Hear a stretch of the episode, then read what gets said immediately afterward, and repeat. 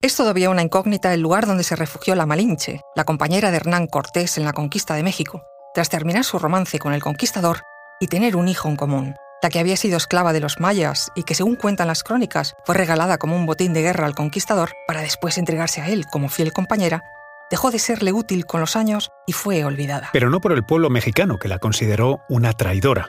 El misterio envuelve a esta indígena que fue clave en la conquista con su labor de intérprete.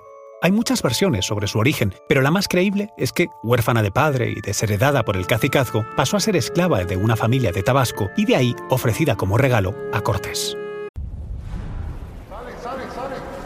Conoce mejor al equipo que protege nuestras costas. Alerta en el mar, el jueves a las 10 un nuevo episodio en National Geographic. Soy Luis Quevedo, divulgador científico. Y yo soy María José Rubio, historiadora y escritora. Y esto es Despierta tu curiosidad, un podcast diario sobre historias insólitas de National Geographic. Y recuerda, más curiosidades en el canal de National Geographic y en Disney Plus.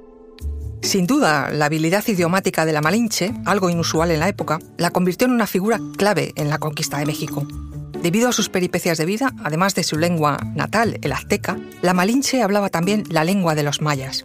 El problema idiomático era clave en la conquista, porque los diferentes pueblos indígenas, enfrentados entre sí, hablaban además diferentes lenguas y dialectos, lo que hacía imposible la comunicación y la negociación con los españoles colonizadores, que ignoraban estas lenguas. En el México prehispánico de la Malinche se hablaba el azteca. Es aquí donde Marina, la Malinche, cobró protagonismo comenzó a traducir del azteca al maya, para que después el español Jerónimo de Aguilar, que había sido prisionero de los indígenas durante un tiempo, tradujera del maya al castellano de Cortés y sus hombres. Pero Cortés, que era un hombre astuto, no solo tuvo a la Malinche como traductora.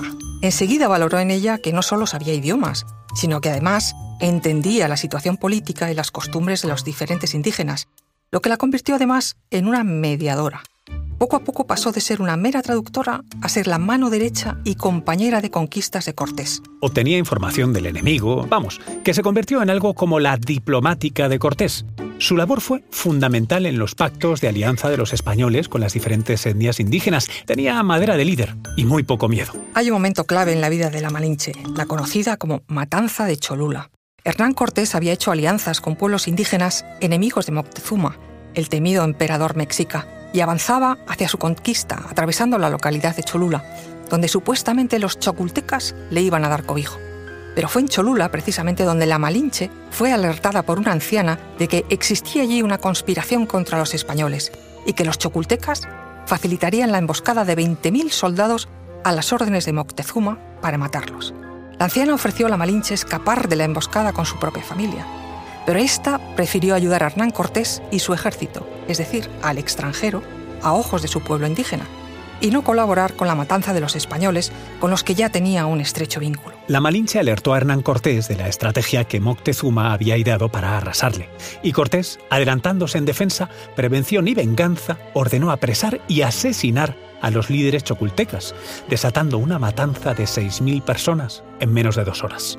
De aquí nace gran parte de la teoría de la Malinche como traidora. Sin embargo, otras crónicas de la época aluden a que en realidad los que avisaron de la emboscada fueron los chascaltecas, que odiaban a los chocultecas. Es decir, que la responsabilidad de la masacre no había sido de la Malinche, sino de la rivalidad interna entre tribus. Aunque no hay duda de que si la Malinche hubiera vivido en la Segunda Guerra Mundial, hubiera sido una espía en toda regla. Lo que pudo ser esta primera historia de amor feliz entre un conquistador y una indígena, pues no ha acabado del todo bien. De todos he sabido el carácter mujeriego de Hernán Cortés. De su unión con la Malinche nació un hijo, Martín, considerado el primer mestizo de la historia de México.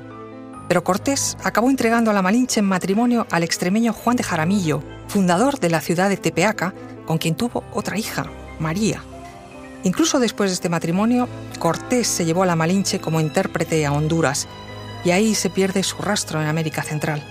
Hay quien afirma que murió a los 29 años, sola, despechada y enferma de viruela, aunque recientemente Hugh Thomas localizó documentación que demuestra que estaba aún viva en 1550, con 50 años de edad, quizás caída entonces en el olvido de sus contemporáneos.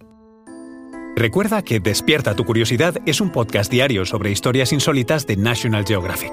Disfruta de más curiosidades en el canal de National Geographic y en Disney Plus. Ah, y no olvides suscribirte al podcast y darle al like si has disfrutado con nuestras historias.